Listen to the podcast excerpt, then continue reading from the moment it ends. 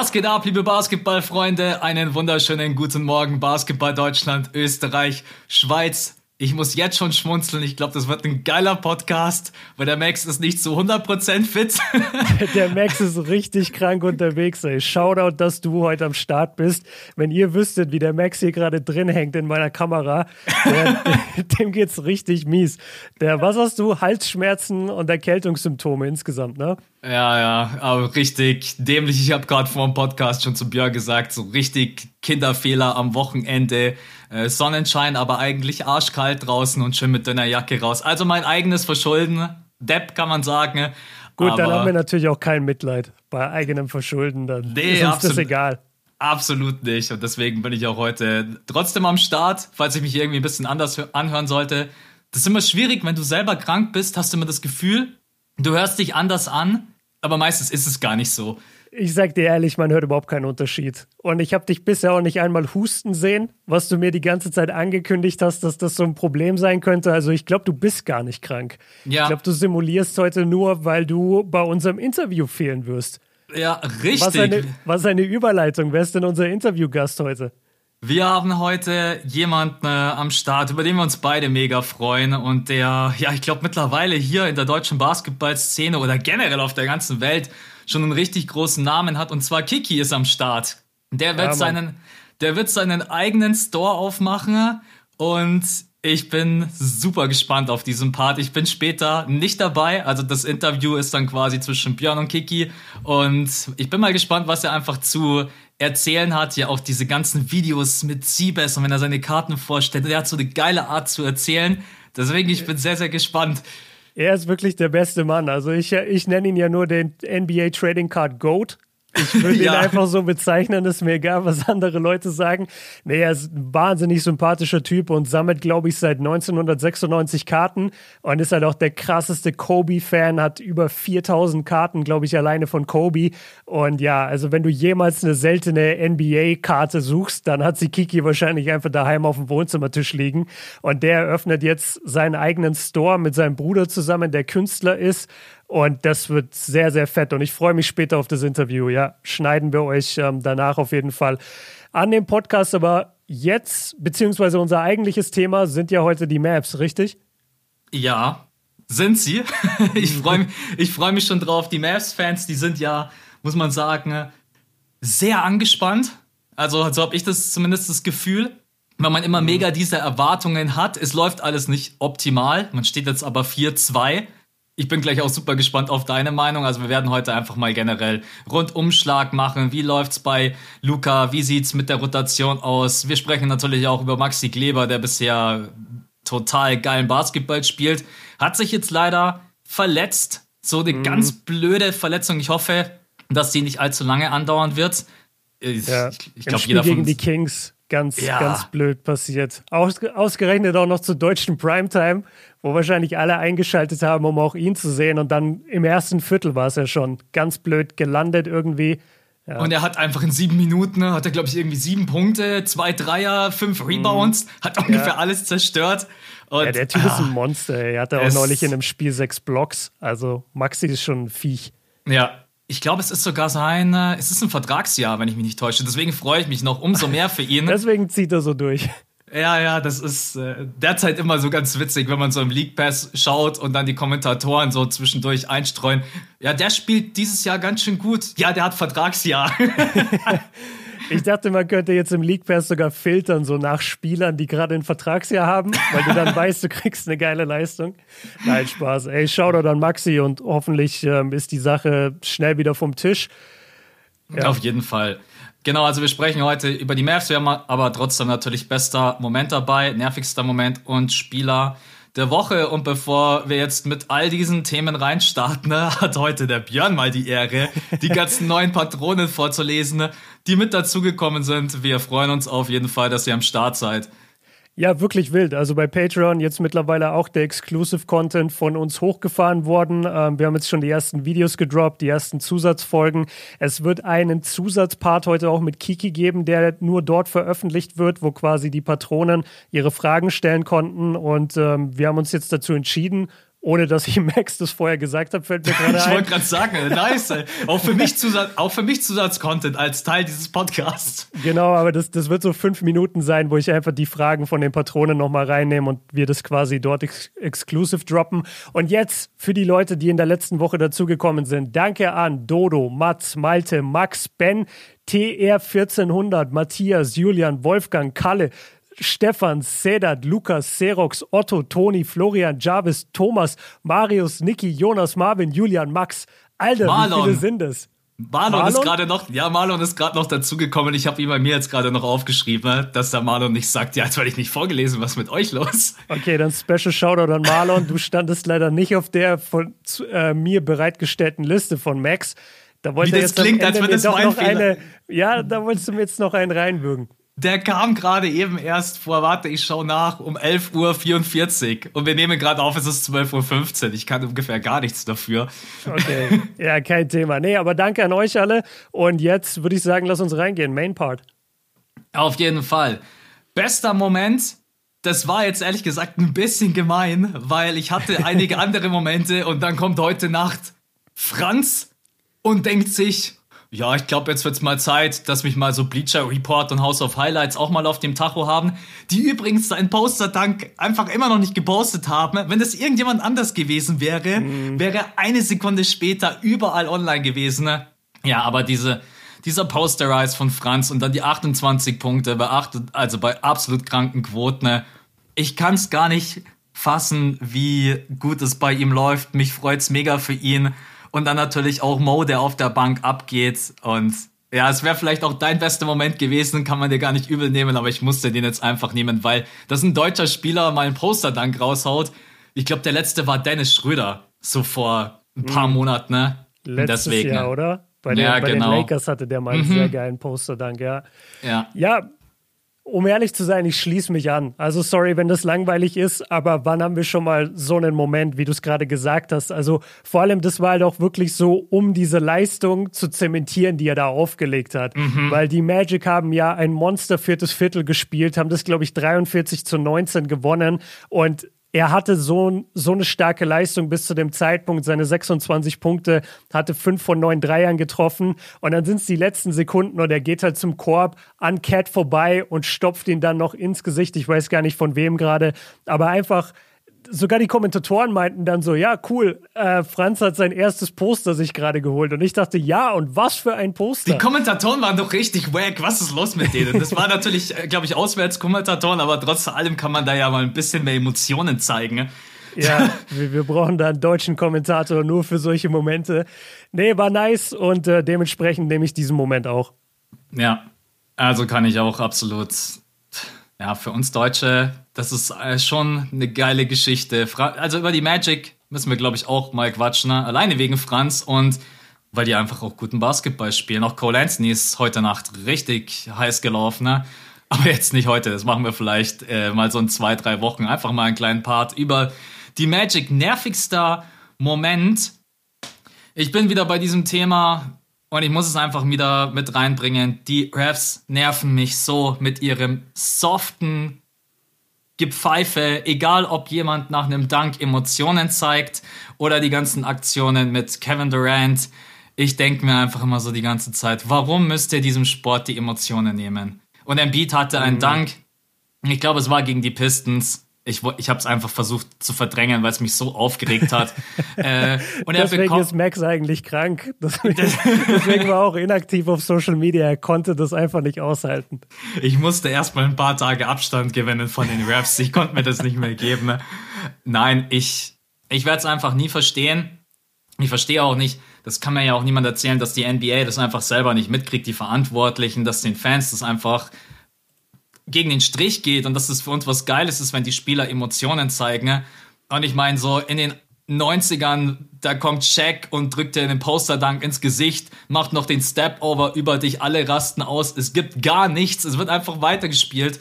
Und mhm. heute habe ich immer das Gefühl, die Refs lieben es, wenn sie irgendwas sehen, was man nicht darf nach den Regeln. Ich habe zum Beispiel auch nicht gewusst, habe ich auch auf Insta auch gepostet, dass wenn jemand den Ball in die Zuschauer reinwirft, dass er quasi ejected werden muss. Das ist das Regelwerk. Ja, das wusste ich auch nicht.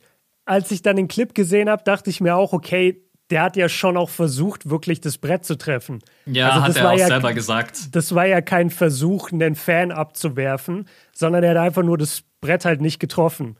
Ja. Ja, schon ist, komisch. Ich, ich, weiß nicht, wer von euch in seinem Leben schon mal einen Basketball ins Gesicht bekommen hat. Ich hatte mal die Ehre in der Schule und ich kann euch auf jeden Fall sagen, ist kein geiles Gefühl. Also egal ob unabsichtlich oder nicht, wenn dir ein Basketball in die Fresse fliegt, dann macht's richtig Ding Dong.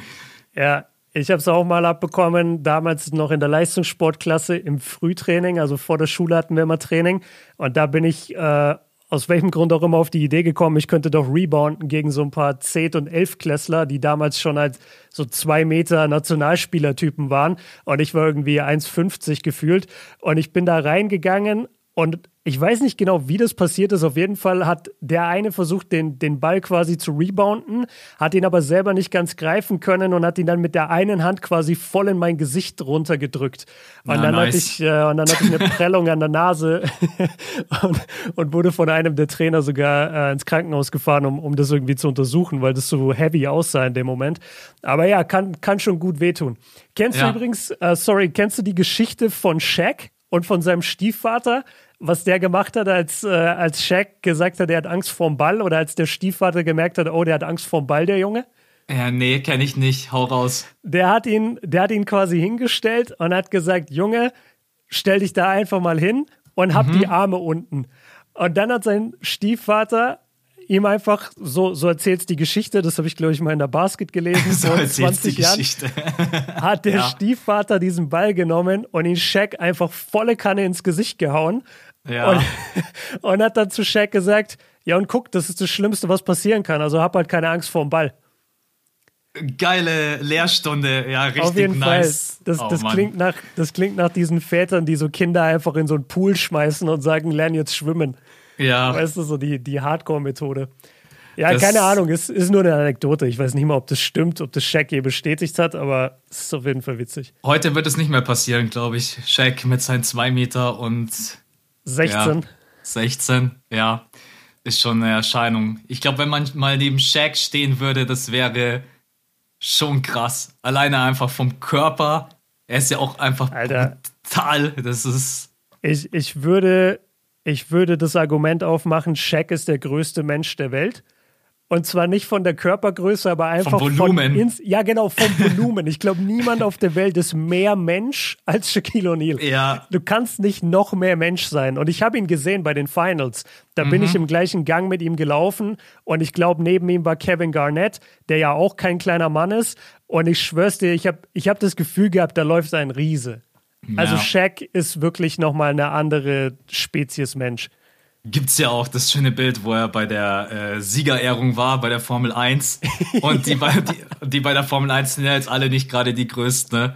Ähm, ja, also Shaq auf jeden Fall. Äh, Shoutout, Grüße gehen raus an dich, Shaq, falls ja, du mal hören Schöne solltest. Grüße, Diesel. Er, ist ja in Deutsch, er war ja in Deutschland lange Zeit. Ist er nicht sogar in Deutschland geboren? Weiß ich Boah. nicht mehr, aber er, ist auf, er war auf jeden Fall eine Zeit lang in Deutschland auf einer, auf einer Army Base weil du bist äh, history-mäßig der Godfather, deswegen äh, ich habe keine Ahnung. okay, bin ich dran mit. Äh, ja, nervigster Moment, genau. Nervigster Moment. Ja, ist gar nicht jetzt so der, der eine Moment oder der eine Spieler, sondern was mich gerade richtig stört, ist, dass einfach zu viele Spiele sind. Ich will gerade echt so krass hinterherkommen und alles gucken und jedes Team auf dem Schirm haben aber ich schwör's dir, es geht einfach nicht. Das habe ich heute dann gemerkt, als ich die Reaktion gemacht habe auf, ähm, ich will dauernd sagen, Mo Wagner, auf Franz Wagners Highlights, ist ja. mir aufgefallen, krass, obwohl ich seit einer Woche oder zwei jetzt die NBA gucke und wirklich darauf geachtet habe, sehr, ähm, wie sagt man, differenziert quasi zu gucken, also mal das Alles Team, mal das Team. jedes Spiel halt genau. mal irgendwie, ja. Ich habe noch nicht einmal die Magic gesehen. ja, ich auch nicht, muss ich ehrlich sein, ja. Ja, das ist richtig schwer. Und dann habe ich geguckt, ja, okay, gestern Nacht liefen auch neun Spiele. Mhm. Wie willst du denn, wie willst du denn das alles gucken? Nicht mal mit dem All-Possession-Recap kannst du alles gucken. Und ja. das frustriert mich manchmal, ähm, weil dann natürlich auch Kommentare kommen, so, ey, guck doch mal das oder wieso kam dazu nichts? Und ich denke mir, ey, ich verbringe schon den ganzen Tag mit der NBA, aber es ist einfach so viel, es geht nicht noch zusätzlich noch mehr zu gucken. Und manchmal, ähm, ja, frustriert einen das als Fan, weil du würdest am liebsten alles gucken, aber es geht einfach nicht. Und deswegen war das so mein nervigster Moment. Ich wünschte, ich könnte noch mehr gucken. Ja, ist auch auf der anderen Seite natürlich auch schön, weil man so viele Teams hat, denen man gerade zuschauen möchte. Ich habe jetzt zum Beispiel mal ähm, mir die Bulls reingezogen, weil ja, ich habe von den Bulls, Bulls im Wahnsinn. habe von den Bulls immer gehört und jetzt bin ich bei den Bulls auf, den, auf dem aktuellen Stand, aber denke mir auch so, ja, von den Hawks habe ich zum Beispiel gar nichts gesehen, außer das erste Spiel gegen die Mavs. Dann mhm. am letzten Sonntag war ganz cool, weil dann haben wir uns auf die Boston Celtics vorbereitet. Dann hatte ich so einen Grund, mir da ein paar Spiele reinzuziehen. Ja. Aber das ist halt so, ja, man kommt nicht hinterher und es gibt auch einfach mittlerweile so viele geile Teams und die unterschiedlichen Basketball spielen. Und ja, ich kann es total nachempfinden. Und wenn da neun Spieler in der Nacht sind, ja. Und dann immer die geile Frage, warum kommt dazu nichts von dir? Da denkst du dir so, ja, weil ich halt einfach bloß 24 Stunden Zeit habe. Das ist es leider oft, ja. Okay, also fände ich auch auf jeden Fall ja, nervig in Anführungsstrichen, aber es ist auf jeden Fall nicht easy, mit allem hinterherzukommen und auch bei allem irgendwie ready zu sein und man will irgendwie zu allem was sagen können, was halt schwer machbar ist. Mhm. Okay, Spieler der Woche und über die wird wenig gesprochen, obwohl sie gerade total dominieren und ich ja. würde sogar am liebsten zwei aus diesem Team nehmen. Mein Spieler der Woche ist Jimmy Butler. Die Heats sind gerade so stark. Ich hätte niemals damit gerechnet. Bin nach wie vor ein bisschen skeptisch, was diese Vertragsverlängerung anbelangt. Wenn er jetzt dauerhaft so spielen würde, könnte man sagen, okay, bin ich fein mit. Aber mhm. das, was Jimmy Butler jetzt gerade eben spielt, das ist, das ist, kann man das sagen, Bubble Jimmy Butler. Also 25,3 mhm. Punkte. Dann den Dreier, wenn er ihn mal nimmt, fällt er auch mit 40 Prozent. 53,1 Prozent ähm, aus dem Feld, wie stark er einfach wieder aus der Midrange ist, wie er attackiert, wie er Verantwortung übernimmt. Jimmy ist gerade, er hat jetzt seit neuestem wieder Headband. Ich war das nicht Zeit, war das nicht eine, ach nee, was war verbotene? Diese Ninja, Ninja Band. Ja. Ja, aber irgendwie, keine Ahnung, seit er das auf jeden Fall am Start hat, schießt er 50, 40, 91. Let's Alter. go. Ja, ich würde jetzt krass. einfach, wenn ich er wäre, ich würde einfach keine Dreier mehr nehmen wird einfach meine Field Goal, wird einfach meine Field Goal Percentage so halten. Ne? Wurfquote auch und dann würde ich sagen, yo, komm, let's go. 50, 40, 90 Club. Ich bin am Start. Ja, ja. dann holt er halt noch 9,7 Rebounds, 6,3 Assists und defensiv 2,7 Steals. Er ist Tschüss. wieder, er ist wieder, also in den letzten drei Spielen jetzt, muss ich sagen, ja, nicht die ganze trotzdem, Saison. Das ist schon Wahnsinn. Er ist wieder diese Klette, er geht wieder voran als Leader.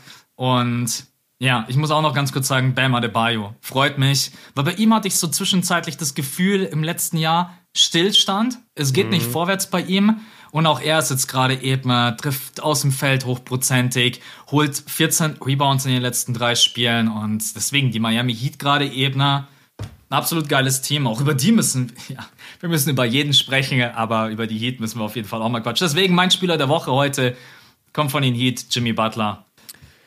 Sehr, sehr guter Pick. Ich finde auch, dass irgendwie zu wenig über die Heat gesprochen wird. Ich habe neulich deren Record gesehen und konnte irgendwie gar nicht glauben, dass die mhm. auch, was sind die? Die sind 5-1, ne? 5-1 oder 6-1 mittlerweile schon? Äh, ich glaube, sie sind noch 5-1. Die Bulls sind. Die Bulls 6. sind jetzt 6-1. Ja, genau, und die Heat sind 5-1, ja. Ja, Shoutout übrigens auch an die Bulls, die einen 19 Punkte Rückstand gegen die Celtics gestern Nacht aufgeholt haben. Also auch da krasse Leistungen und mein Problem gerade beim Spieler der Woche ist, dass ich eigentlich aktuell überhaupt keinen Spieler über eine Woche lang verfolge, weil wie ich gesagt habe, ich, ich gucke so viele verschiedene Teams, deswegen ja. habe ich gerade nur so Einzelleistungen im Kopf. Ähm, bei Miami finde ich, kann man auch ruhig mal Tyler Hero ein bisschen loben, der jetzt mhm. vor allem in den letzten beiden Spielen äh, wieder absolut abgerissen hat. Von der Bank beide Male über 20 Punkte, einmal 26, einmal 22. Ähm, Quoten sind absolut top und er ist ja hart kritisiert worden letztes Jahr. Es hieß die ganze Zeit, ähm, ja, die Bubble war quasi ein Flug. Er hat in der Bubble einfach Glück gehabt und jetzt kann er das nicht mehr abrufen. Der ja. ist richtig geil in dieses Jahr gestartet. Hatte auch zwei 30-Punkte-Performances am Anfang vom Jahr und dann so zwei Durchhänger und jetzt wieder eben am Start. Und mein Spieler der Woche ist jetzt wirklich nur basierend auf dem einen Game, was ich gestern Nacht gesehen habe. Deswegen ähm, verzeiht mir das. Aber hey, Franz. Ist, nee, es ist nicht Franz, aber es ist ähnlich. Ähm, vor allem der Spieler, über den ich hier rede, der hatte eigentlich keine gute Woche. Der, der hatte drei, drei Spiele, hatte davon zwei verloren, in beiden nicht so gut gespielt, aber in dem letzten, das sie gewonnen haben, war ein Monster. Und deswegen will ich ihm Shoutout geben, und zwar Jared Allen. Jared Allen von den Cavaliers hat gestern Nacht 24 Punkte, 16 Rebounds gemacht, drei Blocks und der hat die Hornets sowas von auseinandergenommen. Der hatte sechs Dunks im ersten Viertel. Ja. Einfach sechs Dunks im ersten Viertel. Der ist ein Biest. Wirklich. Und ich finde dieses Cleveland-Team auch irgendwie sau interessant mit ihren ganzen Seven-Futtern, die da rumlaufen. Manchmal spielen die einfach mit drei Seven-Futtern und es fällt gar nicht auf, weil die sich auch noch alle bewegen können. Ähm, ich finde Mobley einen geilen Rookie. Also Cleveland hat mich zurzeit echt und das hätte ich nicht gedacht. Und deswegen ähm, gebe ich es jetzt Jared Allen. Aber wie gesagt, also es ist eigentlich nur basierend auf einem Spiel. Ich, ich habe gar nicht den Spieler, den ich jetzt über eine Woche beobachtet habe. Ich hätte jemand aus Boston nehmen können. Nur leider haben die Celtics einfach nicht so performt, wie ich mir das gewünscht habe und deswegen fällt es mir schwer. Aber die habe ich zum Beispiel eine ganze Woche über verfolgt. Aber ja. da, da läuft noch zu viel schlecht. Schau mal, selbst die Cavs sind interessant. Das kann ja nicht ja, sein. Das, das gibt's nicht, Alter. Sogar die Cavs sind interessant. Ja, ja, bei den, Boss, äh, bei den Celtics läuft's echt nicht. Also für die Leute, die noch keine Patronen sind, wir haben am äh, Sonntag eine Folge aufgenommen über die Celtics da waren die letzten beiden Spiele jetzt aber noch nicht mit drinnen. Und ich finde es interessant, wie viele von unseren Einschätzungen jetzt leider auch zugetroffen haben. Ne? Dieser ganze mhm. Isolation Basketball. Marcus Smart hat sich heute sehr kritisch geäußert. Das ist, äh, da bin ich mal gespannt, wie es weitergeht. Äh, ja, wie also Tatum und ja, ich will die Leute kurz abholen. Also er hat quasi gesagt, die gegnerischen Teams versuchen doch alles, damit Tatum und Brown den Ball abgeben, dann soll sie ja doch mal den Ball abgeben und nicht immer ja. eins gegen zwei oder eins gegen drei ziehen. Und das ist schon ein sehr hartes öffentliches Statement, finde ich. Also da, da kritisierst du schon richtig krass deine zwei Lieder. Ich, ich hätte es intern gesagt. Ich, ich verstehe seinen Punkt. Vielleicht sie hat sind, er das schon. Sie sind gerade das schlechteste Isolation-Team in der Liga. Und Tatum und Brown nehmen so viele schlechte Würfe. Also, das kann man auch statistisch wirklich. Könnt ihr reingucken bei NBA Stats und schaut einfach mal die Celtics Isolation. Da wird euch echt übel. Mhm. Aber es ist immer gefährlich. Vor allen Dingen, wenn so jemand wie Smart das droppt. Uff, ich bin gespannt. ich bin gespannt, wie es da, wie es da weitergeht. Ja, wir gucken mal. Ja. Äh, die Maps könnten doch so jemand wie Smart gebrauchen. Gleich mal die Gerüchteküche anschüren. Erstmal Trade-Gerüchte aufmachen. Podca Podcast-Titel äh, Smart zu den Maps? Fragezeichen. Nein. Okay. Dann haben wir hier, äh, ich habe Spieler der Woche, du hast äh, Spieler Performance der Woche. Jetzt lass uns reingehen zu den äh, Mavs. Mavs. Ja. ja. Man muss sagen, man steht 4-2 es gibt überhaupt keinen Grund, um äh, das Ganze zu kritisieren, weil im Endeffekt, besonders am Anfang der Saison, finde ich, erzählen erstmal die Ergebnisse. Du kannst noch sogar im Basketball spielen, wenn du 1-4 stehst oder 1-5, kannst du dir selber auf die Schulter klopfen. Die Mavs spielen, kann ich von meiner Perspektive jetzt schon mal sagen, nicht den besten und geilsten Basketball. Ich habe es uns reingeschrieben.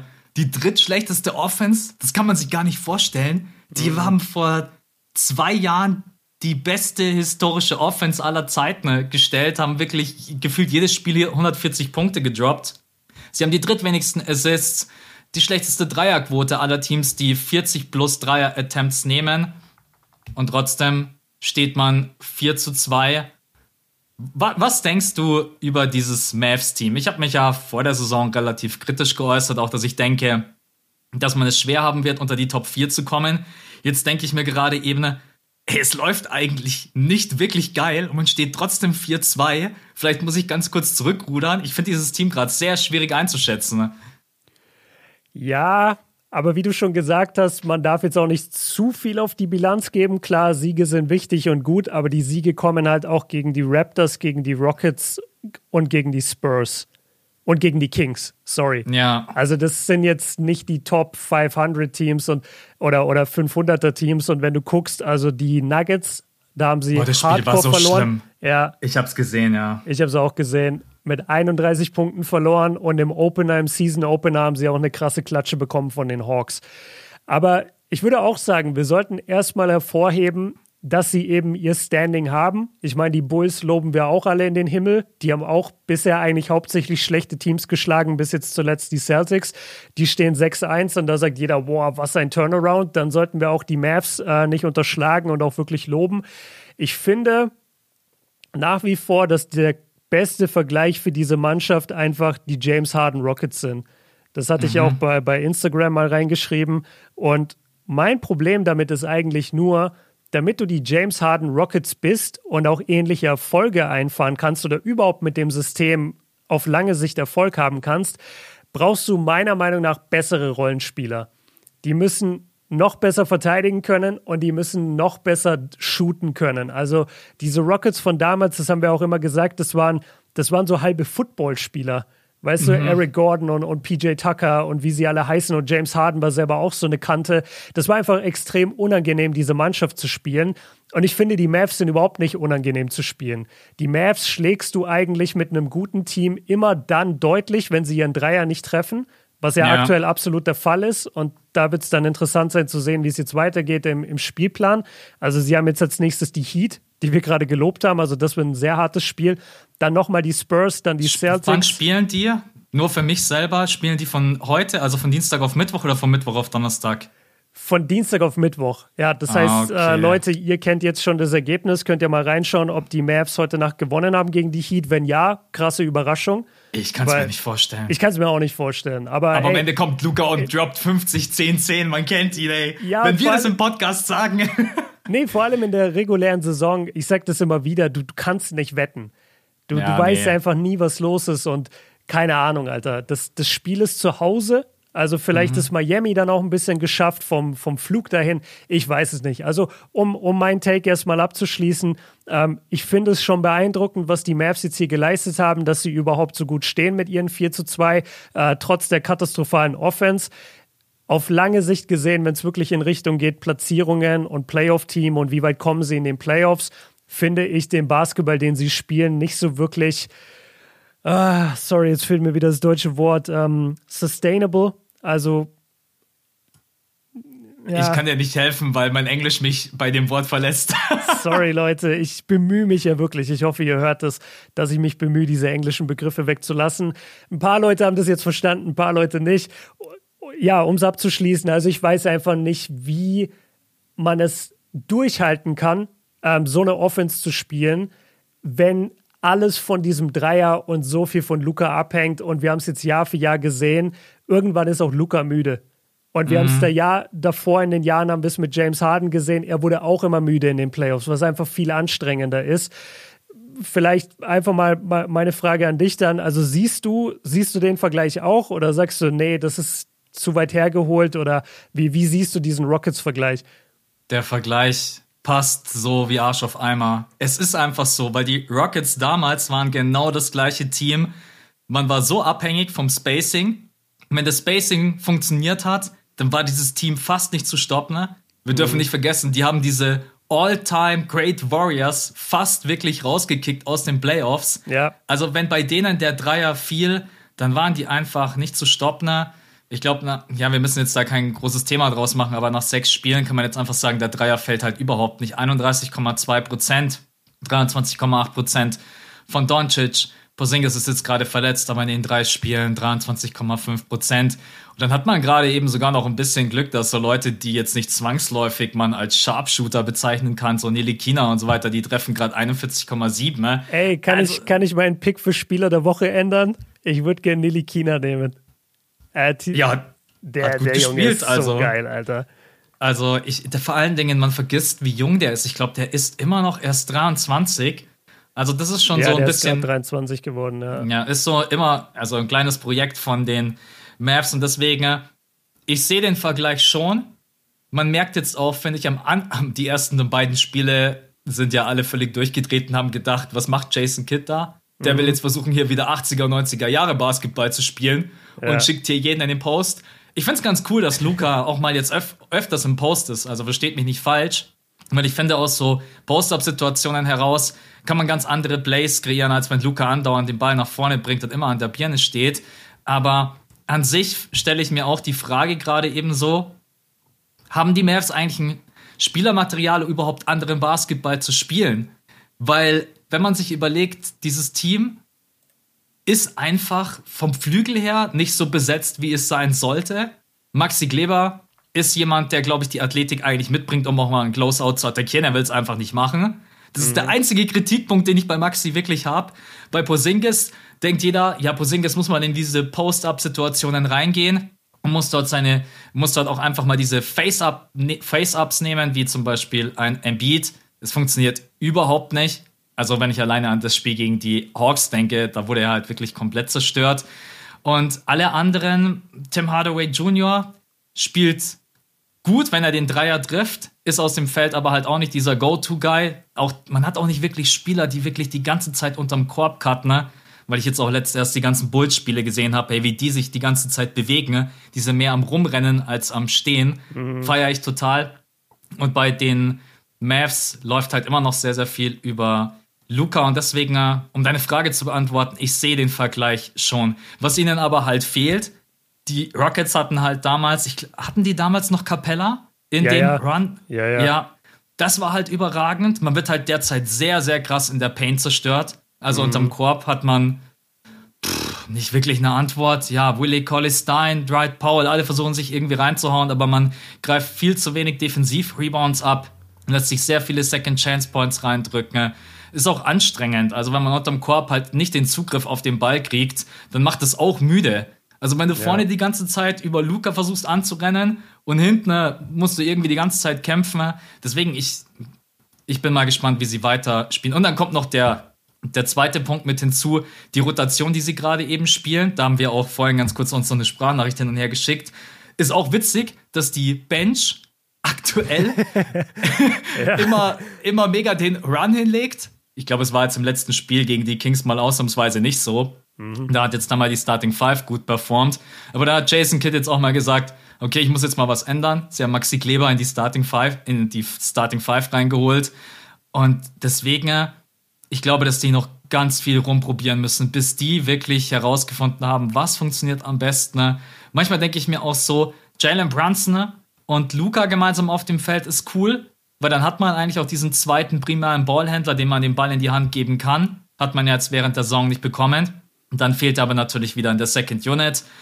Ich, ich habe so viele Fragezeichen und deswegen bin ich immer noch total geschockt, dass die 4-2 stehen. Weil mhm. eigentlich, so wie die gerade eben Basketball spielen, würde, also müsste man sich, glaube ich, nicht wundern, wenn sie auch 1-5, könnten auch 1-5 stehen. Also.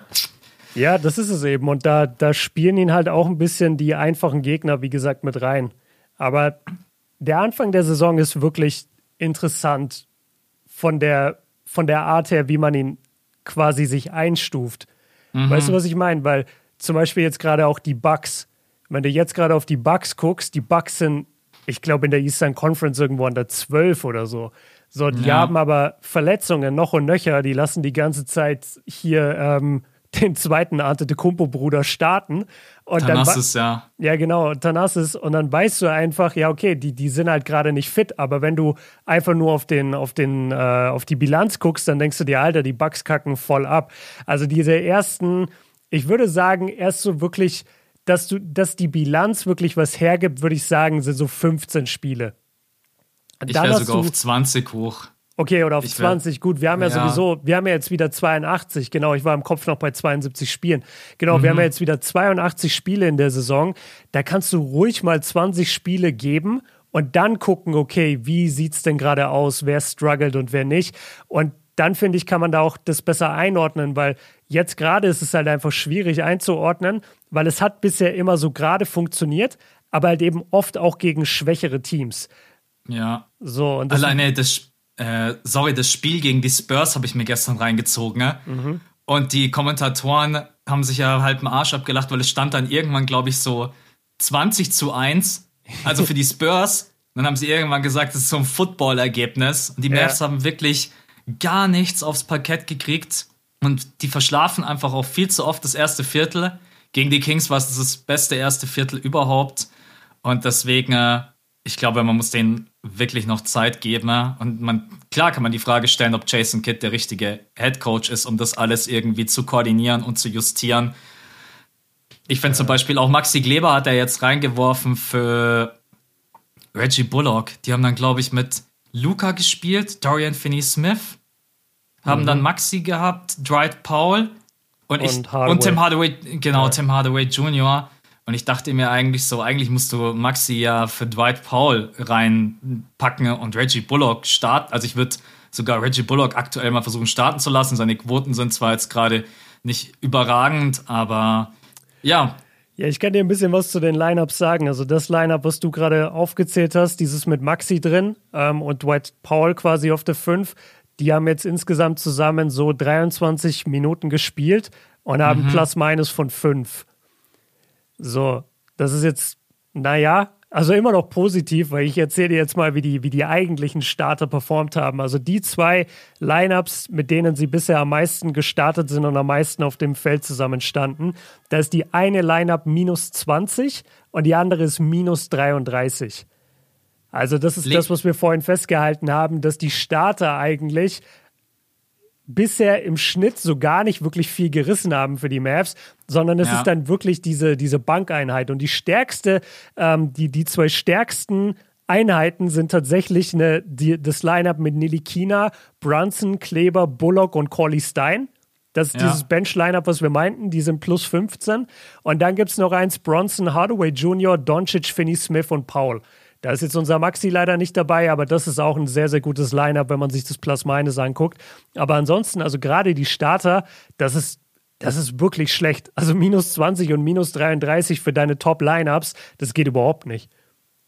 Ich glaube, man hat auch ein bisschen das Problem, dass man halt sich entscheiden muss zwischen, wollen wir jetzt eigentlich defensiv gut stehen? Wenn man defensiv gut stehen will, dann hat man aber jetzt nicht diese Shooter auf dem Feld. Deswegen finde ich, ist auch Maxi Kleber zum Beispiel so viel wert, mhm. weil er passt in diese Starting Five perfekt rein. Er braucht den Ball nicht in der Hand, gibst ihm den Catch-and-Shoot-Dreier, trifft er. Ich habe seine Quoten gerade nicht offen, aber er trifft absolut crazy derzeit. Warte, ich hab's hier, Maxi 50% aus dem Feld und 47,8% von der Dreierlinie bei 3,8 Attempts. Also das ist schon absolutes Träumchen. Und so, du kannst aber jetzt nicht erwarten, dass Nilikina natürlich jetzt hier diese Quoten hält, weil das ist halt. Doch, Mann, ich bin Nilikina Ultra. ich wünsche mir, wünsch mir, dass der endlich nach dieser ganzen Zeit bei den Knicks jetzt durchstartet. Ja. Und dann hast du halt noch die ganzen.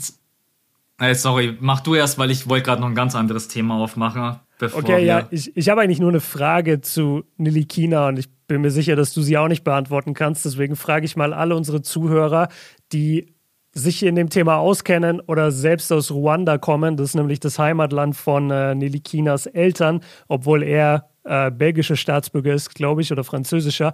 Ist ja auch egal. Auf jeden Fall, sein Name wird ja vorne mit diesem N und dann ein T geschrieben, richtig? Ja, genau. Und, und äh, das ist ja relativ schwer zu lesen für uns. Und in der englischen Lautschrift steht hier Nilikina, also dass das T quasi stumm ist. Ich kenne mhm. das aber bei vielen Namen äh, aus der Gegend, dass das dass das N eher das Stumme wäre, also dass der Tilikina heißen würde, dass das N vorne stumm ist. Deswegen, falls das jemand mir beantworten kann, äh, slidet mal in die DMs und, und schreibt uns das gerne. Es würde mich interessieren, ob Nilikina oder Tilikina richtig ist. Ich weiß noch, als ich den das erste Mal gelesen habe, habe ich echt versucht, ein Tilikina. Ja. ein, ein Tilikina. Aber, das, aber es gibt viele so, ich, ich weiß nicht genau, was das ist. Ich glaube, das ist Zentralafrika oder auch ein bisschen Ostafrika-mäßig. Und da gibt es viele dieser Namen mit dem N vorne. Und ich habe das immer so gelernt, dass das N stumm ist. Aber ey, ja. bin, bin gespannt. Äh, Schreibt es gerne mal äh, per DM, falls ihr euch da auskennt. Aber um noch mal kurz bei ihm zu bleiben, ne? Er steht auch, finde ich, schon so ein bisschen für die verbesserte Defense. Weil aktuell ist man bei Platz 6 bei den zugelassenen gegnerischen Punkten. Ne? Mhm. Und ich glaube, wenn man das Niveau defensiv halten kann, und ich sehe da einfach viele Verbesserungen, manche Dinge passieren auch einfach, weil man das Spielermaterial nicht hat, wie die Punkte unterm Korb. Und da muss man halt einfach improvisieren. Man hat halt dort keinen Jared Allen oder Clint Capella, solche Typen wären in diesem Team absolutes Gold wert. Ja, äh, Moses, Moses, Brown ist halt noch sehr roh und jung. Ich habe irgendwie das Gefühl, dass Jason Kidd nicht so wirklich auf ihn bauen will, weil er wäre eigentlich dieser Typ mit den langen Armen, der die Größe mitbringt, mit dem man eigentlich auch Pick and Roll spielen kann. Wäre halt super, wenn man das so im Laufe der Saison mit reinkriegt, aber ich glaube, es wirkt nicht so, als wenn Jason Kidd auf ihn baut. Und ich glaube, der ist auch noch nicht ready. Also ich glaube, der braucht noch ein, zwei Jahre in der Entwicklung. Absolut. Also ich meine, er ist zum einen ja ein junger Spieler, ähm, aber es ist natürlich dann immer schwierig, wenn er so der einzige Spielertyp ist, der das so ein bisschen spielen kann. Mhm. Äh, ich meine, Dwight Powell, mit dem kann man auch Pick and Roll spielen und der geht rein. Aber seit seiner aber der Verletzung. Hat halt die Größe auch nicht. Ja, genau, richtig. Ja. Der hat die Größe nicht und seit seiner Verletzung habe ich das Gefühl, er ist nicht mehr so athletisch, wie mhm. er es mhm. vor zwei Jahren war. Äh, aber wenn man die Defense so halten kann und wenn der Dreier dann halt, es ist zwar total scheiße, wenn man ein Team hat, bei dem man sagt, wenn der Dreier fällt, das ist eigentlich immer der schlechteste Satz, den man droppen yeah. kann, weil dann weiß man schon, dass man so abhängig davon ist. Aber wenn man die Defense so einigermaßen halten kann und wenn der Dreier dann wieder besser fallen sollte, natürlich auch bei Luca, der weiß selber auch ganz genau, hat ja auch selber gesagt, es kann ja nicht sein, dass ich hier gegen die Kings vom Logo mit dem Sidestep-Dreier, äh, da, da, vor allen Dingen, dann swischt er den auch so, dass sich das Netz kaum bewegt. Mhm. Aber wenn es dann irgendwelche offenen Würfe sind, die kriegt er dann einfach nicht unter.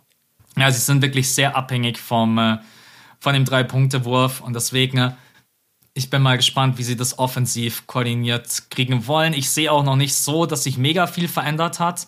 Auch wenn Porzingis wieder zurückkommt, jetzt ist er wieder drei Spiele raus. Keine Ahnung, wie lange der ausfallen wird. Jason Kidd hat wieder letztens das Zitat gedroppt. Ja, bei seiner Größe muss man einfach damit leben. Und ich habe mir so gedacht, uh. was für eine Scheißaussage. Also nicht, nicht nee, dass die Aussage. Was für eine Scheißsituation, in der man ja, da ist. Ja, richtig. Ja, also na, ihr wisst ja, ich bin sowieso jetzt nicht mehr der Borsingis-Believer. also das kann ich einfach nicht sein, weil ich einfach von seinem ganzen Skillset her es nicht sehe, dass er sich weiterentwickelt hat, Verletzungen hin oder her und jetzt auch in den ersten drei Spielen, die er ja gespielt hat, sah das auch stellenweise echt übel aus. Und deswegen. War er nicht voll gut, aber in der Preseason? Weißt du das noch? wie wir in der ja. Preseason gesagt haben, so, ey, Porzingis, der, der hat sich jetzt das draufgepackt und der steht jetzt besser in dem System. Aber ja, klar, wenn du dann direkt halt wieder drei Spieler ausfällst, ist halt auch schwer. Und ich weiß auch noch, dass er gegen die Hawks ziemlich lasch aussah. In der Preseason hatte er 13 Punkte, 58,3% aus dem Feld, also ganz hochprozentig. 33,3% von der Dreierlinie, 63,6% von der Freiwurflinie. Also er hat mhm. dort auf jeden Fall besser gespielt. Aber Preseason ist halt, da steht auch Dwight Powell mit 76,5 aus dem Feld und 66,7 Prozent von der Dreierlinie. Ja, ja es ist, ist eine einfach, kleine Sample Size.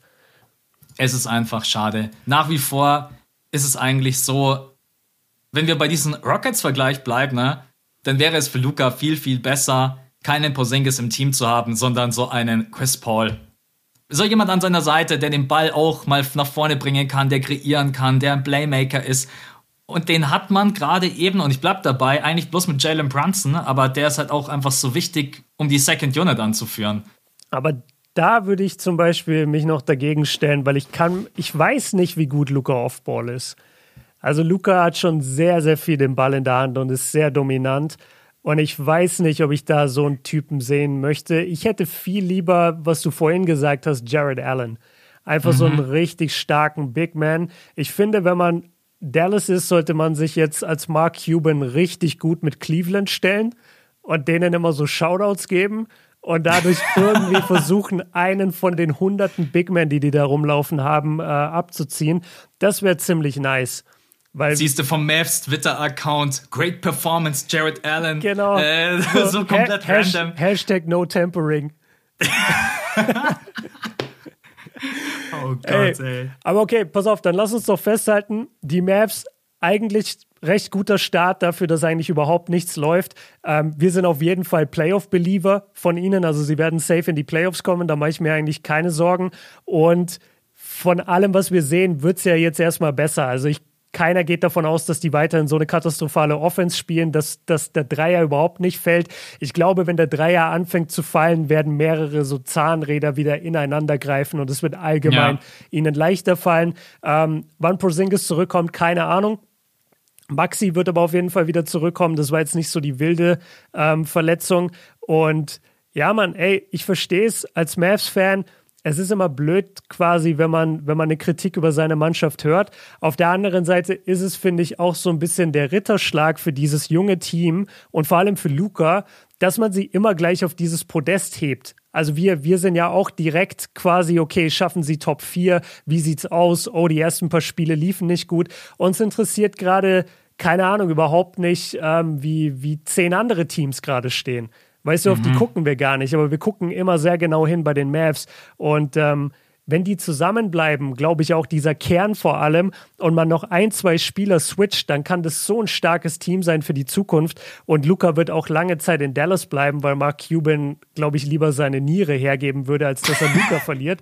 Der hat ja sogar, Beide. Der hat ja sogar gesagt, äh, wenn er sich, wenn seine Frau sagen würde, Luca oder ich, würde er direkt zum Scheidungsanwalt fahren. Also der, der Typ hat ja Liebe ohne Ende für ihn. Ähm, ja, ich, ich will das gerade nur so ein bisschen abrappen, weil wir gleich zu ja. unserem Interviewgast kommen. Und äh, du hast aber noch eine Frage, glaube ich, an mich, oder? Was, was dieses ganze Kartengame angeht. Oder willst du, äh, willst du noch was zu den Mavs sagen? Nein, ich würde auch erst, ich würde sagen, äh, man muss den Ball flach halten, äh, weil man natürlich immer den Fokus auf die Superstars richtet. Weil Luca zum Beispiel trifft gerade nicht hochprozentig, tut ein Dame aber auch nicht. Tut ein Bradley Beal aber auch nicht. Genau. Über Bradley Beal zum Beispiel spricht kein Mensch, der. Aber es hat auch keine Erwartungen an Washington. Ja, ich habe gerade gedacht, du sagst, es hat keine Erwartungen an Bradley Beal, so ein Nein. richtiger Diss.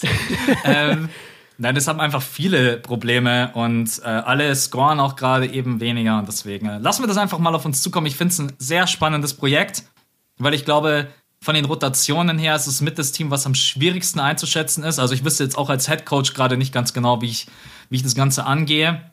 Aber man steht 4-2, wenn der Dreier fällt, wenn Luca wieder ein bisschen in die Form kommt, wie wir ihn normalerweise kennen, dann wird man viele Spiele gewinnen und deswegen äh, sprechen wir nochmal in, in 20 Spielen ja. drüber.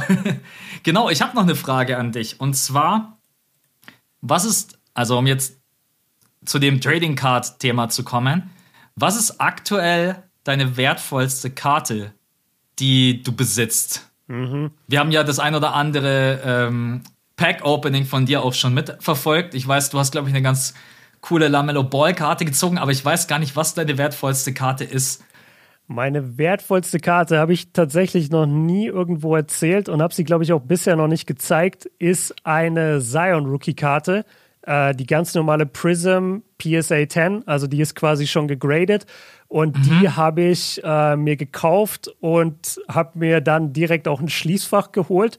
Also die ist jetzt nicht super wertvoll, ne? Die ist im Moment irgendwie 300, 400 Dollar wert. Ähm, aber ich habe noch ein paar andere mir auch gekauft, die auch ungefähr so viel wert sind. Und dann dachte ich mir, okay, bevor die bei mir im Studio rumliegen oder bevor sie bei mir zu Hause rumliegen und irgendwas passiert mal damit, habe ich mir einfach so ein Schließfach genommen, habe die da reingelegt und gerade bei der Sion-Karte, das ist halt die, wo man sagt, okay, das wird wahrscheinlich am Ende die wertvollste sein. Da musst du halt jetzt echt abwarten, was mit Sions Karriere passiert. Weil wenn es so weitergeht wie jetzt, dann ist die Karte am Ende gar nichts wert oder steigt überhaupt nicht im Wert, nachdem quasi dauernd sich nur über ihn lustig gemacht wird und er nicht spielt. Sollte der jetzt aber irgendwann von diesen ganzen Verletzungen und Gewichtsproblemen zurückkommen und der hat noch eine All-Star-Karriere aller Ja Morant, äh, wie der es uns gerade zeigt, dann könnte die Karte bestimmt auch irgendwann das vier- oder fünffache wert sein. Und dann würde ich sie wahrscheinlich irgendwann verkaufen, nachdem seine Karriere vorbei ist, schätze ich. Das ist gerade so, so mein, mein Mindstate. Aber also ich habe überhaupt keine richtig wertvollen Karten ähm, und ich habe auch schon ewig keine Boxen mehr gekauft. Das ist halt ein teures Hobby, muss man schon sagen. Und mhm. ähm, ja, wenn, wenn gerade mal Geld rumliegt, kaufe ich gerne mal eine Box oder eine Karte. Aber das ist. Wenn eher, Geld rumliegt. ja, das ist, das ist eher was Langfristiges, finde ich. Und wenn ich Bock habe, mir in zwei Jahren mal von irgendeinem Geld äh, eine geile LeBron-Karte zu kaufen, dann kaufe ich die. Aber ich, ich break jetzt nicht jeden Monat eine Box quasi. Das wollte ja. ich damit nur sagen. Und ja, wie gesagt, also die liegt im Schließfach. Und ja, ich wollte gerade den Joke machen, jetzt ist eigentlich ein guter Moment, um die Karte mitsamt dem Schließfach zu verkaufen. so wie es gerade ja, eben um Sion bestellt ist. Das stimmt. Ich muss, ich muss sagen, ich bin ja in diesem Trading Card Gamer, äh, Gamer, Gamer. Thema ähm, Thema nicht so drinnen, aber ich hatte wirklich das Glück, dass ich vor einem Jahr habe ich eine Box aufgemacht und da war eine Jamarant Prism Card drinnen und die habe ich hier. Und mich freut es natürlich, dass er jetzt gerade eben so spielt. Das mit meinem Abstand meine wertvollste Karte, die ist jetzt gerade irgendwie so 500, 600 Euro wert. Man braucht auch manchmal einfach so Glück, dass man irgendwie so eine Box aufmacht. Das war auch gar keine besondere Box. Ja, ja. Du kannst dir ja, du kannst dir ja fett die teuren Boxen kaufen für 2000 Euro mhm. und dann ist halt nichts Besonderes drinnen oder weiß ich nicht, was hat Siebes? Siebes hat doch irgendwie so eine Lamello Ball äh, Unterschriftkarte, die er dann erst zugeschickt bekommen hat. Ja, hat genau. er da genau. sogar ein Video? Ja, das, ja, und, und der hat auch eine wahnsinnig seltene Luca-Karte. Ich glaube, eins aus fünf auf der Welt oder so. Äh, richtig, ja. richtig krass. Ja, äh, ja, genau. Thema, Jetzt habe ich aber noch. Thema, achso, ja. Die, die zweite Frage: Was würdest du denn machen, wenn sagen wir mal einfach Zion, es ist deine wertvollste Karte aktuell mhm. und er kommt zurück und legt jetzt dann doch eine all-time great Karriere hin und die Karte ist irgendwann mal so 50.000 oder 100.000 wert. An sich ist es natürlich dann auch immer was, was einem Du hast sie jetzt jahrelang behalten, aber dann irgendwann ist sie wert. Ab wann verkauft man so eine Karte? Ist ja ähnlich wie Aktien in Krypto. Und du musst ja dann irgendwann mal entscheiden, okay, ab dem Punkt würde ich die Karte verkaufen. Wo ist deine Grenze, wo du selber sagst, boah, wenn die jetzt 50.000 wert ist, auch mir egal, ob die steigt, jetzt muss ich sie einfach wegballern, weil 50.000 ist so viel Geld. Jetzt mache ich den ultimativen Cliffhanger für dich. Das beantworte ich jetzt im Interview mit Kiki, denn ich werde ihm die gleiche Frage stellen. Und der gute Mann wartet nämlich. Wir haben nämlich jetzt Interviewtermin und deswegen würde ich sagen, ich hole jetzt einfach mal meinen persönlichen Goat des Sammelkarten NBA Trading Card Games äh, in den Podcast. Und ja, wir verabschieden uns von dir Nee, ich verabschiede mich von dir, Max. Äh, yes. Danke, dass du durchgezogen hast. Man hat nichts gemerkt, ähm, dass Gerne. du erkältet bist, aber ruh dich jetzt aus, nimm dir einen Tee und ja, hör jetzt einfach dem Interview zu. Bin sehr gespannt, was Kiki zu erzählen hat. Viel Spaß, Leute. Gut, Jetzt ist er da, der Mann, den wir schon angekündigt haben, über den wir die ganze Zeit gesprochen haben. Kiki ist zu Gast, Creation Twins. Herzlich willkommen und vielen, vielen Dank, dass du dir die Zeit genommen hast, hier in unserem kleinen Podcast mal aufzutauchen. Ja, es ist mir wirklich eine Ehre, auch, auch mal mit dir so mal in Ruhe zu sprechen zu können und einfach mal jetzt mal in deinem Podcast äh, dabei zu sein. Es ist mir eine riesige Ehre. Danke dir. Ja, wie du schon, äh, oder nee, ich glaube, ich habe es dir noch gar nicht gesagt. Äh, Max ist leider krank. Mhm. Der ähm, hat zwar gerade mit mir den Anfangsteil ein bisschen aufgenommen, wo wir über die NBA geredet haben, aber der hat so schlimme Halsschmerzen und so solche Hustenanfälle, ja. dass wir gesagt haben, wir machen das Interview jetzt lieber so. Ähm, du hast mir schon mal privat gesagt, dass du hier und da auch mal das fünfte Viertel, also unseren Podcast im Auto hörst. Und da habe ich mich gefragt, verfolgst du denn aktiv die aktuelle NBA? Und wenn ja, wer sind so deine Lieblingsspieler und Teams? Definitiv. Also ich bin Basketballer durch und durch. Ich bin äh, immer noch ein Baller und, und alles, was mit der NBA zu tun hat, das ist komplett mein Ding. Übrigens, mein Bruder nice. Ivan, äh, ja. Art ist Bullshit, wer ihn nicht kennt. Äh, ich und Ivan, wir sind immer in, im Duo unterwegs und äh, er fährt Auto und das Einzige, was bei ihm in, im, äh, als Ton zu hören ist, ist immer nur euer Podcast. Auch ältere Folgen, wir ballern da sowas von durch. Wow, und, danke schön. Und natürlich, wir, äh, ich gucke mir jeden Tag die Stats an, NBA.com, check ich hart, äh, League mhm. Pass, äh, alles, was ich kann. Und mein Lieblingsspieler momentan, der mich am meisten fasziniert, ist Tatsache Luka Doncic. Ah, ja, er, er ist so faszinierend. Der Catch ist ein, ein Junge, ein, ein Junge aus unserer Garde. Alles mit Itch finde ich äh, gut. Da kann man sich mhm. gut äh, mit identifizieren. Und äh, Tatsache ist das der, der mich gerade am meisten fasziniert. Okay, und das ist, ja, das heißt natürlich auch was, weil du bist ja auch schon sehr, sehr lange dabei. Also du hast gesagt, glaube ich, seit 96 bist du NBA-Fan und auch genau. Sammler. Genau. Ja. Und das heißt, du hast ja natürlich auch eine Menge großartiger Spieler schon gesehen. Das heißt, wenn ja. du sagst, du feierst Luca, ist es ja wie so ein kleiner Ritterschlag für so einen jungen Spieler, oder? Ja gut, ich bin jetzt noch nicht, noch nicht so, dass ich die Ritterschläge verteilen kann. Nein, ich, ich habe das jetzt für dich gemacht. Ne? Aber, aber weißt du was, Björn, damals äh, 96, ich und mein Bruder Ivan, wir kamen gerade vom Fußball rein in die Basketballwelt. Wir sind dann zum Verein gekommen und alles, was damals mit Basketball zu tun hat, war für uns cool. Das war so eine coole Sportart. Und damals bin ich halt aufgewachsen mit einem gewissen Kobe Bryant. Mhm. Das war mein ja. Ding. Und, und ich muss sagen, jetzt, wenn wir in die heutige Zeit rück, rückgehen, äh, das erste Mal, dass mich einer so gecatcht hat, wie Kobe Bryant es damals gemacht hat, ist wiederum, nachdem Kobe jetzt gar nicht mehr da ist und alles, Luka Doncic Luka Doncic ist so ein bisschen, bisschen am Anschlag, mich da komplett auch wieder zu packen. Und er hat mhm. etwas, was ich gar nicht beschreiben kann. Er kann weder schnell äh, laufen, er kann weder hoch springen, aber er kontrolliert das Spiel so gut und so intelligent und, und er hat irgendwas. Ich kann es noch nicht mal beschreiben, er hat das, das gewisse Etwas. Gebe ich dir vollkommen recht. Also für mich wirkt er manchmal wie so ein Mix aus Larry Bird und Magic Johnson. Richtig. Quasi, wenn die beiden, wenn ja. die beiden ein Kind gehabt hätten, dann wäre es Luka Doncic. Jetzt kommen wir aber mal zu dem Thema, weswegen wir heute eigentlich hier sind. Ich habe das Gefühl, die Leute, gerade so, die auch den Podcast hören, die kennen dich mittlerweile, weil du bist ja jetzt doch auf YouTube auch sehr oft aufgetreten. Also du warst zuletzt bei Paul im Basketballatelier, habt ja. ein cooles Interview aufgenommen. Siebes war schon bei dir, äh, Mr. Mike war schon bei dir. Ja. Deswegen spare ich mir jetzt quasi die ganze History. Die Leute kennen dich einfach als einen der krassesten NBA-Sammler da draußen. Aber was jetzt neu ist und was jetzt an diesem Wochenende passieren wird, du eröffnest zusammen mit deinem Bruder einen Store, einen Sammelkartenstore. Ja. Oder, oder sogar noch größer, richtig? Also ihr, ihr macht quasi eu, euren Lebenstraum, erfüllt ihr euch damit. Richtig, richtig. Also es ist wirklich, es ist wirklich keine kleine Sache, was, was wir hier gerade äh, besprechen. Äh, als ich, als ich und mein Bruder zwölf Jahre alt waren, das war immer so in unserem Kopf, wir sind komplett in diesem Thema drin und wir öffnen jetzt endlich mal das, was wir als Kind uns erträumt haben, äh, einen richtigen Trading Card Store. Und mhm. du wirst es wissen, mein Bruder ist ja ein Künstler Artist Bullshit. Ja, sein, sein Bild hängt da hinten. Nice. Wenn du gerade siehst in der sehr Kamera, gut. ja.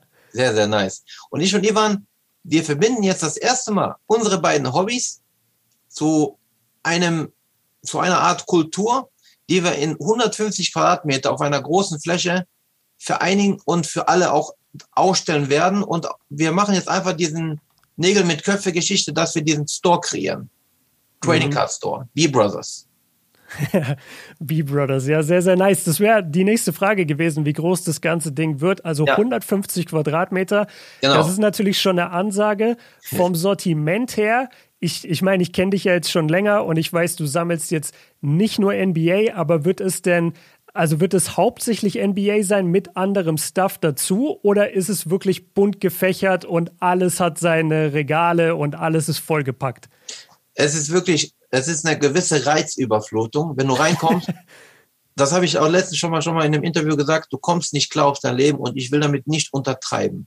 Wow. Deine Augen, deine Augen wissen gar nicht wohin. Links, rechts, mhm. oben, unten, der Boden ist auch nice. Ne? Ja. Und, und da sind so die Feinheiten. Wir gucken sehr auf Details. Da geht der Ivan äh, natürlich als Künstler sehr, sehr ins Detail. Äh, alles ja. muss komplett abgemessen sein, alles muss schön dargestellt werden. Aber aus, auf die Frage hin, äh, es soll ein Laden sein, nicht nur für Basketball, nicht nur für Pokémon, Sammler, egal für wen. Es, es ist ein Laden für jedermann, der Bock hat auf Trading Cards. Und wir haben wirklich, ich glaube, wir haben, es gibt keine Sportart, die wir hier nicht drin haben. Es gibt keine Gaming-Sachen wie Pokémon Yu-Gi-Oh!, die wir nicht drin haben. Mhm. Wenn einer sagt, dass das noch fehlen sollte, da werde ich mich bemühen, es auch innerhalb von ein, zwei Wochen auch hier in den Ort zu kriegen. Das heißt, es ist ein Store für jedermann. Jeder ist willkommen, ob jung oder alt. Und, und deswegen wollen wir niemanden hier ausschließen. Okay, und wie kann ich mir das denn vorstellen? Also, weil ich weiß, beim, beim Sammeln, und ich habe ja selber auch ein paar Karten, es geht ja auch oft einfach darum, nur mal eine Karte zu sehen oder die auszustellen. Also ja. hat es quasi auch so einen kleinen Museumsfaktor? Also kann man sich ja. bei euch auch einfach Sachen ja. angucken, die es sonst nirgendwo auf der Welt gibt oder, oder nur ganz selten? Definitiv, definitiv. Du musst wissen, äh, ich und Ivan, wir haben auch als Sammler, auch als, als, ähm, als Kinder, als, als Erwachsene, wir haben so viel erlebt wir waren bei Kobis letzten Spiel, wir waren bei Dirk Nowitzkis letzten Spiel, wir waren bei so wichtigen Events dabei, äh, haben auch so wichtige Sammlerstücke, die man auch so nirgendwo jemals gesehen hat.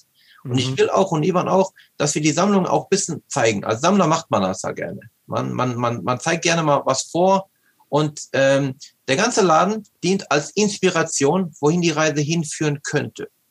Weil wir haben uns auch von klein auf weiterentwickelt, wie so ein, wie so ein Pokémon. Jetzt sind wir auf der letzten Stufe angelangt. ja. Und, und das ist wirklich die, die letzte Stufe, die ein Sammler erreichen kann, einen eigenen Trading Card Store zu erreichen, äh, zu, zu äh, öffnen. Mhm. Weil wir haben als Sammler wurden wir auch in Amerika schon mehrmals äh, ausgezeichnet, im Beckett Magazin als Super Collector und in anderen Magazinen. Und das ist das, was uns noch gefehlt hat, um uns komplett, ähm, ja, komplett irgendwie zu erfüllen. Und, und wie gesagt, wir verbinden jetzt wirklich mal unsere Hobbys und kreieren diesen einen Ort, der unsere ganze Kultur widerspiegelt. Das ist Wahnsinn. Boah, ich freue mich so sehr, den Store zu besuchen. Also ich finde, da könnt ihr auch echt stolz drauf sein, wenn man sich seinen Lebenstraum erfüllen kann mit dem, wo man wirklich die Passion seit 20 Jahren oder wie lange auch immer schon hält. Das ist schon sehr, sehr beeindruckend. Also ich ähm, ganz kurz mal für die Leute, die Eröffnung ist jetzt am Samstag, richtig? Richtig. Am, Sam am, am Sam Samstag, den 6.11. ab 10 Uhr morgens fängt es an. Okay, und kannst du auch mal die Adresse vom Store droppen, damit die Leute wissen, wo sie hin müssen? Gerne, gerne. Wir sind, äh, der Laden heißt B Brothers, mhm. also Westlich Brüder, B Brothers, und wir liegen auf der Hauptstraße 116 in Langenfeld. 40764 Langenfeld. Okay, ja, das kann man sicher gut merken. Wenn ihr nicht wissen, wo Langfeld ist, Langfeld liegt genau zwischen Köln und Düsseldorf, genau in der Mitte. Und deswegen, wir sind im Herzen von NRW wir sind gut zu erreichen, wir haben Bus, Bahn, wir haben, wir haben so viele Möglichkeiten.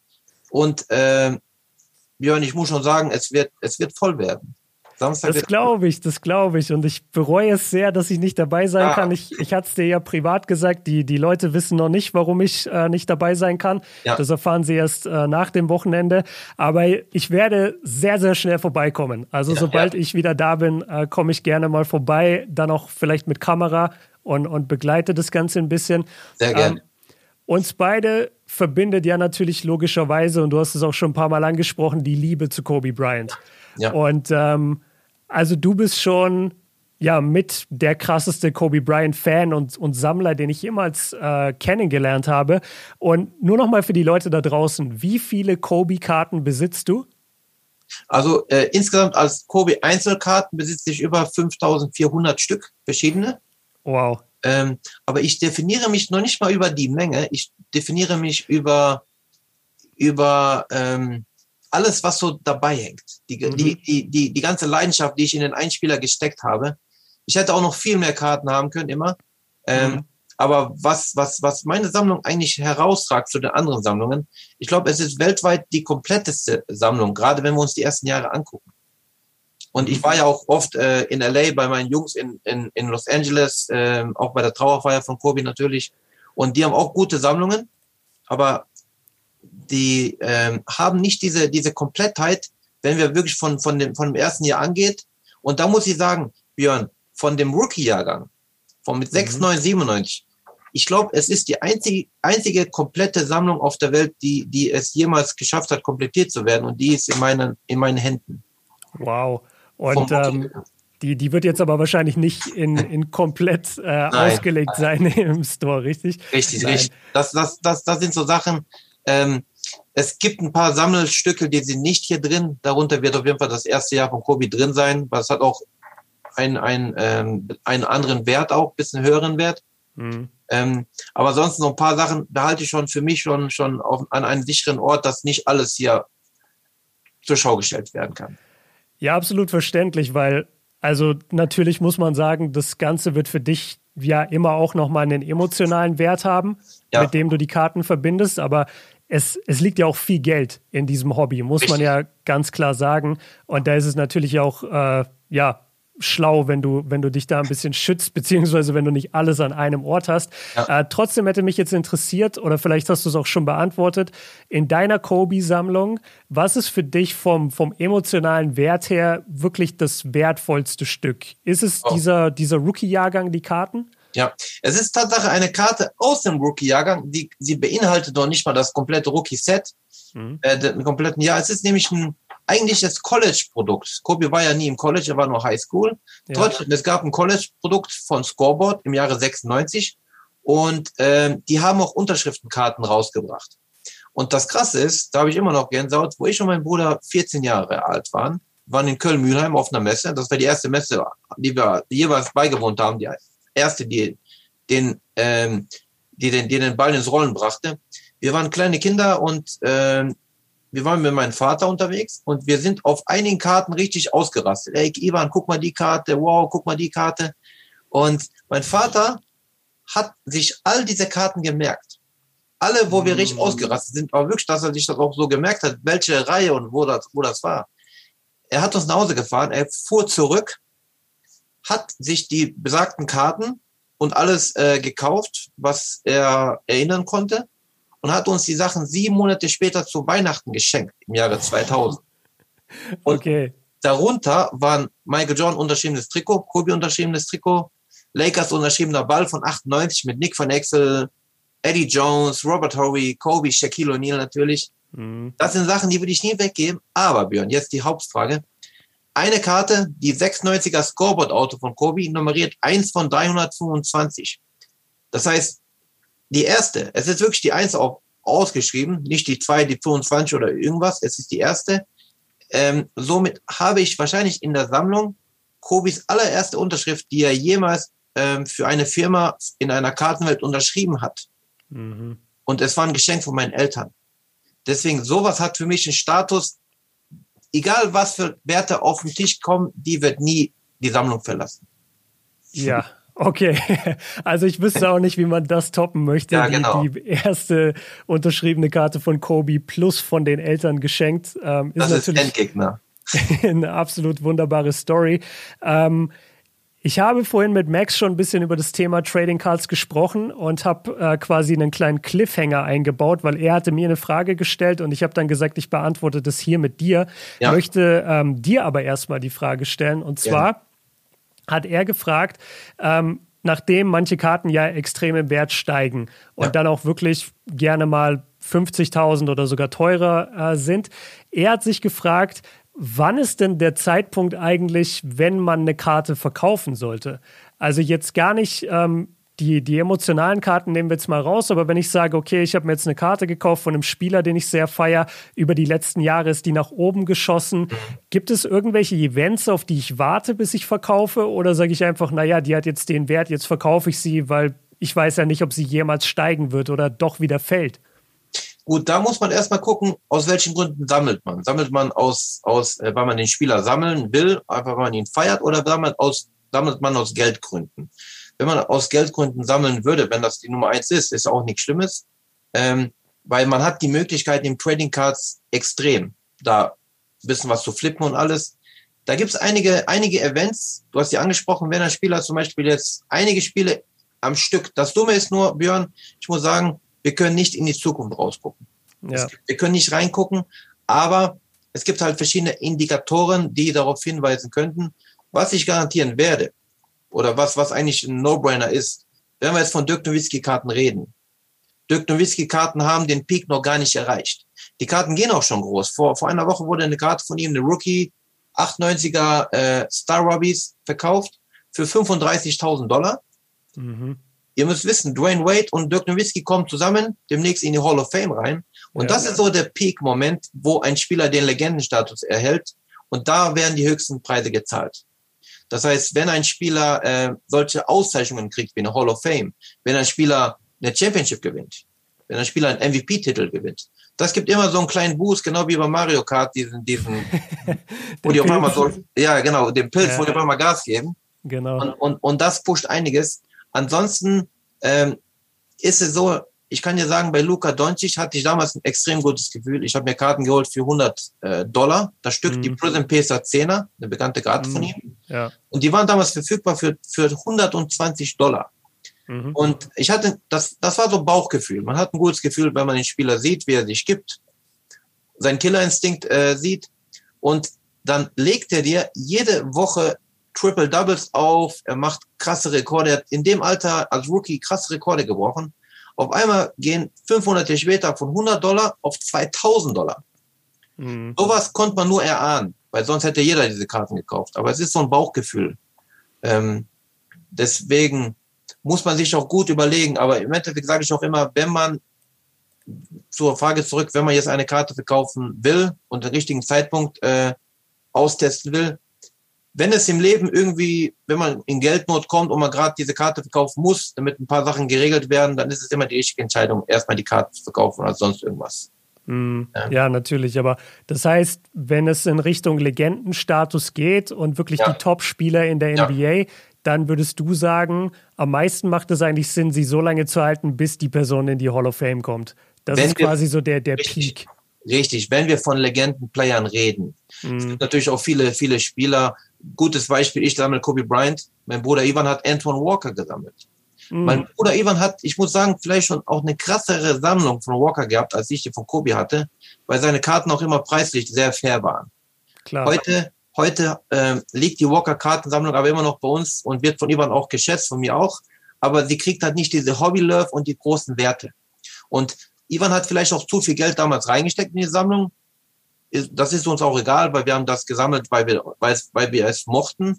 Mhm. Ähm, aber wenn man, wenn man schon, schon ein bisschen ähm, Geld zurückhaben möchte von bestimmten Investments, sagen wir mal so, dann müsste man schon in die richtigen Spieler investieren, die auch mit großer Wahrscheinlichkeit hinten auf Legendenstatus kommen werden. Ja. Jetzt gibt es natürlich beide Wege. Ne? Man kann sich jetzt Karten kaufen, wo man genau weiß, welche Karte man kriegt. Man kann sie genau. auch schon gegradet kaufen. Für viele ist ja aber auch im Hobby gerade das Boxbreaken. Einfach das, was wirklich den Spaß bringt, ist bei mir auch so. Ja. Und wir haben das jetzt noch nicht, äh, glaube ich, 100% festgelegt, deswegen will ich einfach nur noch mal nachfragen. Bei euch im Shop wird es auf jeden Fall auch Boxen geben, richtig? Die man sich kaufen definitiv, kann. Definitiv, definitiv. Also wir haben, äh, glaube ich, für den Anfang so eine super gute Boxenauswahl mhm. von, wie gesagt, von allen Sportarten, Basketball vor allem. Und wir wollen das aber auch äh, so machen. Online kriegst du immer Boxen zu kaufen. Mhm. Wir wollen aber nicht, dass du Boxen kaufst. Wir wollen, dass du Päckchen kaufst. Du hast ah. vielleicht zwei, drei, vier, fünf Euro in der Hand und holst damit ein Päckchen. Das ist, das ist für viele viel einfacher, als wenn du dir mal eben für 100, 200 Euro eine ganze Box kaufen müsstest. Deswegen haben wir von allen Produkten, die wir hier im Laden haben, von allen Produkten, haben wir Minimum eine Box immer offen, damit man für kleines Geld eine große Auswahl von verschiedenen äh, Päckchen ausprobieren kann und, und erstmal gucken kann, ob die Box für, für mehrere hundert Euro überhaupt das, das für einen wäre. Ne? Deswegen, das ist so die Kultur, die wollen wir wieder zurückbringen, weil so sind wir aufgewachsen. Und ich denke, da sollten wir auch gerade mit den kleinen Sachen wieder anfangen. Das wollte ich gerade sagen. Das ist eine sehr schöne und vor allem sehr faire Idee, weil was ich jetzt viel mitbekommen habe, seit ich auch im Hobby drin bin und natürlich in meiner Community auch immer mal wieder Fragen gestellt werden, was soll ich mir denn holen, was soll ich mir kaufen? Am Ende ist die Eintrittsbarriere oft zu hoch, weil du ja. diese Boxen von Resellern kaufst für ein paar hundert Euro. Mhm. Wie willst du dir das leisten? Also das ist selbst für mich immer ein Problem. Und jetzt bin ich zumindest schon erwachsen, aber gerade wenn du Jugendlicher bist, hast du ja so ja. viel Geld nicht rumliegen. Deswegen Richtig finde ich das sehr, sehr schön, dass, dass ja. ihr das ermöglicht, dass man sich auch Packs kaufen kann. Also das ist ganz, ganz wichtig. Ähm, wir wollen die Kultur wieder zurückbringen. Wir wollen die Kultur, mhm. das Hobby wieder auf den Boden bringen. Du musst wissen, ich bin ja auch oft äh, bei Basketballcamps für Kinder dabei. Mhm. Und ähm, schon seit sechs Jahren, glaube ich. Und da sind immer hunderte von Kindern. Und ich bin der Typ, der, der dann für jede Kind, äh, für, für, für jedes Kind Päckchen kreiert auch eigene, die kriegen dann unterschiedliche Trikotkarten oder, oder Unterschriftenkarten. Und jedes Kind kriegt dann so, so 15 bis 20 Karten geschenkt. Und danach haben die Kinder auf einmal dieses Gefühl, die haben ein Stück Trikot, was im Spiel getragen wurde, die kennen die Spieler vielleicht vom Fernsehen. Und dann wird wirklich untereinander getauscht. Ey, ich habe den Lieblingsspieler Russell Westbrook, ich gebe Anthony Davis und so weiter. Mhm. Und die Kinder lieben mich, die haben da Chöre, Ki, Ki, Ki, Ki, könnt ihr bei mir auf Instagram alles gucken. Also es gibt wirklich, wirklich äh, Gesangschöre von den Kiddies. Die Eltern hassen mich. Oh, wieso das? Die Eltern hassen mich. Die kommen dann zu mir, Kiki. Super geil. Wo kriegt man die Lachen her? Ja, mhm. jetzt ist das das Problem. Wo kriegst du die her? Und äh, dann sage ich ja, ihr müsst die online kaufen. Ihr müsst die online kaufen und dann sehen die die Preise und dann ist das ja auch nicht jetzt für jede, für jedes Elternpaar, dass sie da diese Werte zahlen können. Ne? Mhm. Und äh, was mich ja freut, dass wir zumindest für unsere Region für unsere Region jetzt wirklich einen Ort kreiert haben, wo auch jedes Kind wirklich äh, willkommen ist, auch den ganzen Tag hier abzuhängen. Wir haben schöne Tauschecke, wir haben, wir haben immer hier irgendwas laufen, wir haben gute Geschichten zu erzählen. Wir wollen einfach einen Ort kreieren, wo man auch für kleines Geld sehr viel bekommt. Ja, man merkt es. Also man merkt, dass bei euch vor allem die Leidenschaft im Vordergrund steht und das finde ich sehr, sehr schön. Und insgesamt dieses ganze Hobby, das hat auch Siebes gesagt, mit dem ich viel drüber rede, seit wir da reingegangen sind, er noch ein bisschen mehr als ich, was uns mhm. aufgefallen ist, es ist so eine warme Kultur. Also ja. wirklich alle sind so zuvorkommend und helfen einem. Es, es gibt gar keinen Neid es ist einfach nur schön und jeder teilt diese Leidenschaft. Ähm, und es ist schön, dass ihr dann den Store kreiert, der das Ganze quasi wie ein Zentrum zusammenfasst. Richtig, ja. ja. Und, und, und wie du schon sagst, es ist kein Neid, es ist eher Respekt und Anerkennung. Mhm. Und vor allem als Sammler zeigt man auch gerne mal, man ist stolz auf das, was man selber schon angesammelt hat oder kreiert hat. Und wir sind auch stolz auf das, was wir hier gerade gemacht haben. Und ich glaube, es wird dem Hobby sehr, sehr gut tun, diesen Schritt zu gehen dass man ein bisschen weggeht von, off, von, von, dem, von dem ganzen Online-Geschäft, bisschen mehr auf Offline. Und wir brauchen einfach, wie du schon sagst, so eine Basis, so, so, so ein Ort, der, der das Hobby so ein bisschen zusammenhält, wenn man Rückfragen hat. Einfach reinkommen. Wir, wir sind mit unserer Expertenmeinung immer dabei, ob man gerade anfangen will, ob man die Sammlung verkaufen will. Wir sind am Start. Das wollte ich gerade sowieso fragen. Wie sieht es denn aus ähm, zum Thema Öffnungszeiten? Also wisst ihr schon genau, wann ihr immer da sein werdet? Genau. Wir sind äh, sechs Tage die Woche da. Also nur sonntags halt zu, außer es ist ein mhm. Tag der offenen Tür, sonntags. Und wir sind immer da von ähm, 11.30 Uhr bis 18.30 Uhr wochentags. Mhm. Und immer samstags von 10 Uhr bis 18 Uhr. Das kann aber auch mal nach oben variieren, wenn wir die Laden voll haben. Am Samstag ähm, können wir dann auch vielleicht bis 20 Uhr, bis 21 Uhr durchziehen. Das Wichtige ist nämlich, was, womit ich aufgewachsen bin. Wir hatten samstags in Düsseldorf im Peekaboo, da war so ein, so ein Comicladen, wir hatten immer einen Tauschtreff gehabt. Da kamen alle Sammler und wir haben den ganzen Tag getradet. Und ich will das wieder hier etablieren. Ich will, dass die Sammler gerade am Samstag kommen. Wir haben dann hier Tische und dann sollen die zusammensitzen und, und über das Hobby reden und Karten tauschen. Und wenn mal zwischendurch mal ein, zwei Packs fehlen, dann immer hier gerne für ein paar Euro. Und, und ich will einfach diese Kultur wieder zurückbringen. Oder wir wollen das wirklich jetzt mal, ähm, ja, und ich einfach, einfach, einfach wieder kreieren. Ja, also ich, ich werde richtig heiß gerade. Ich glaube, ich komme jetzt öfter mal nach Langenfeld, weil ja, gerne, gerne. Ich, ich, möchte das auch erleben. Das hat zum Beispiel in meiner Kindheit komplett gefehlt. Also ja. ich hatte weder diesen Ort noch den Zugang irgendwie zu Karten. Und ähm, ja, für die nächste Generation ist das Wahnsinn und auch für Leute in unserem Alter. Also einfach, dass man da so, so einen Ort hat, äh, ja, wirst mich öfter mal sehen, glaube ich. Gerne, gerne. Ähm, und, und ich muss sagen, es ist ein positiver Ort. Ich, ich, will, ich, will, jetzt, ich will jetzt nicht sagen, dass du äh, äh, Björn, warst du schon mal im Disneyland? Ich war noch nie in Disneyland, nee.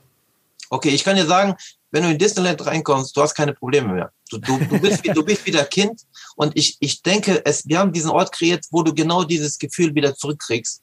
Du kommst mhm. erstmal rein, du denkst erstmal an nichts anderes als das, was du hier siehst. Du musst das erstmal verarbeiten können. Und es ist einfach so eine Art Happy Place. Wir haben natürlich geile Mucke laufen, wir, wir haben äh, Hintergrundmusik, wir haben, wir haben auch visuell, die ganze Zeit läuft über unsere Fernseher, wir haben vier, fünf Fernseher hier, wo auch die ganze Zeit NBA-Spiele laufen, wo wir irgendwas laufen lassen.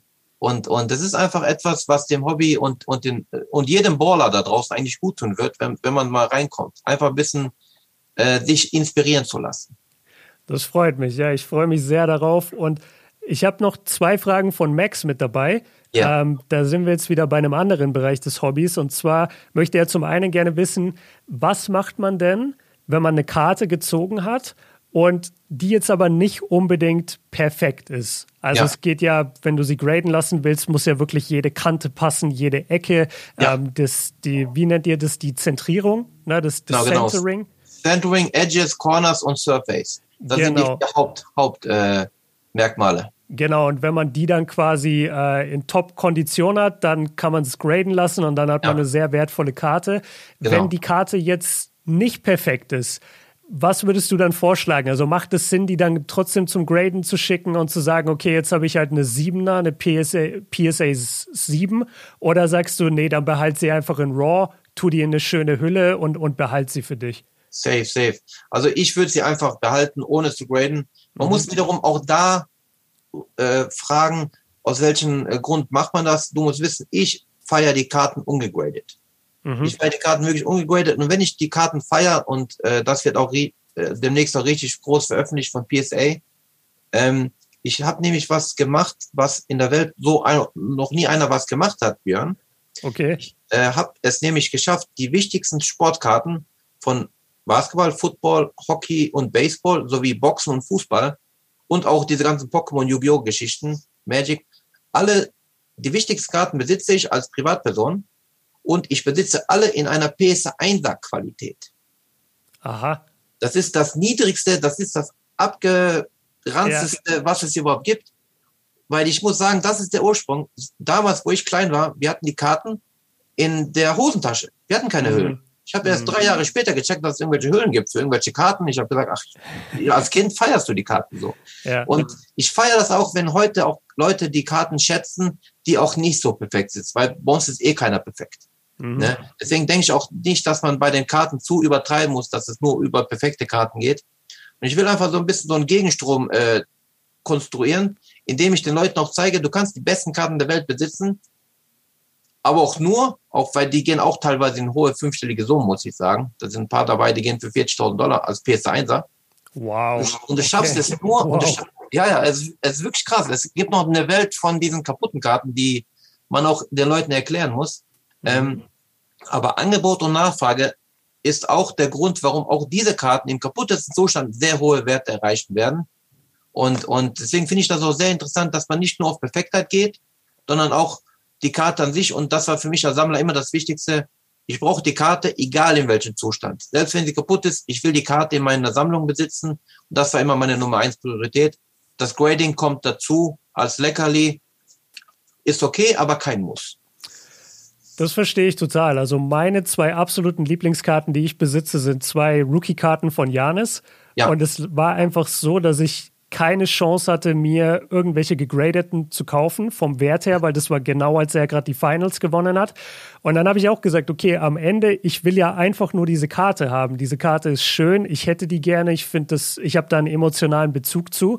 Und dann habe ich mir die auch raw gekauft, also ohne Grading, auch mit sichtbaren Beschädigungen. Ja. Aber für mich sind das meine wertvollsten Karten. Und dann habe ich manche PSA 10s rumliegen von, von Spielern, die ich auch feiere, aber zu denen habe ich nicht diesen Bezug, weil die ja, einfach ja. in dieser Plastikhülle eingeschweißt sind. Genau, genau. Man will die anfassen, man will die Karte fühlen und alles. Genau, genau. Und ja, Leute, wenn ihr die Karte fühlen wollt, dann kommt bei Kiki vorbei im Store in Langenfeld. Sag uns gerne nochmal die Adresse, Kiki. Genau, genau. Also das, das, das, das ist der B-Brothers Store, Hauptstraße 116 in 40764 Langenfeld, zwischen yes. Köln und Düsseldorf.